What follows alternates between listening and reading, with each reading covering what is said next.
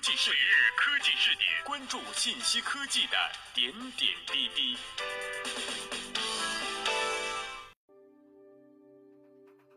听众朋友们，大家好，欢迎收听本期每日科技视点。今天这期节目，我们一起聊一聊美团。美团点评发布二零一八年第四季度及全年业绩报告，财报显示，二零一八年美团实现营业收入六百五十二点三亿元。较去年同期增长百分之九十二点三，餐饮外卖与到店及酒旅业务均实现强劲收入增长，两大板块合计实现盈利。财报显示，二零一八年的经营亏损为一百一十一亿元，而二零一七年的经营亏损为三十八亿元。外卖业务作为美团的主要营收来源，一直备受关注。去年第四季度。餐饮外卖分部的收入同比增长百分之六十六点一，至一百一十亿元，营收占比为百分之五十五点六。一同增长的还有外卖销售成本。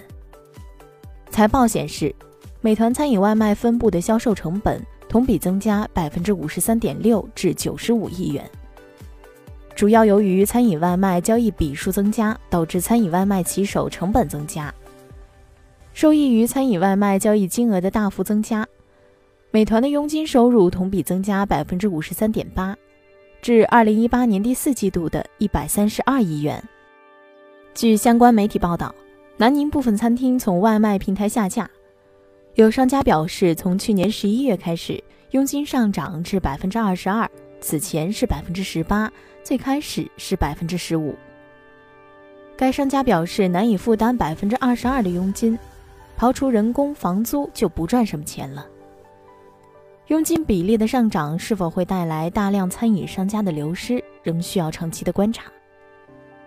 虽然美团暂时坐稳了餐饮外卖市场领导地位，但业务仍未扭亏。二零一八年四月三号晚间，新京报记者独家报道，美团全资收购摩拜单车。次日，美团官方微信公众号发布消息称。美团与摩拜单车联合宣布，确定了美团和摩拜签署全资收购协议，摩拜将正式加入美团。交易完成后，摩拜单车将保持品牌独立和运营独立。当时，美团 CEO 王兴在信中写道：“美团看好摩拜的发展和智能出行的未来，将全力支持摩拜继续坚持技术创新，为用户带来优质产品服务，并通过业务和场景联动。”为消费者创造美好生活，他表示，摩拜将成为美团生态的重要组成部分。收购后九个月，二零一九年一月二十三号，美团联合创始人、高级副总裁王慧文发布内部信，宣布摩拜单车品牌将更名为美团单车，美团 APP 将成为其国内唯一入口，摩拜单车将成为美团 LBS 平台单车事业部。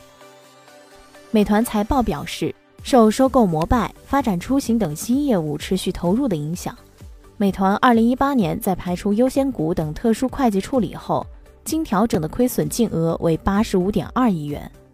在2018年第四季度，公司亏损净额收窄至18.6亿元。财报显示，自2018年4月4号起，由摩拜贡献的计入综合收益表的收入为15.07亿元。同期亏损四十五点五亿元。听众朋友们，以上您所收听到的美团二零一八年收入增逾九成，经调整后净亏损八十五亿。节目内容节选自《新京报》，感谢您的收听，我们下期再会。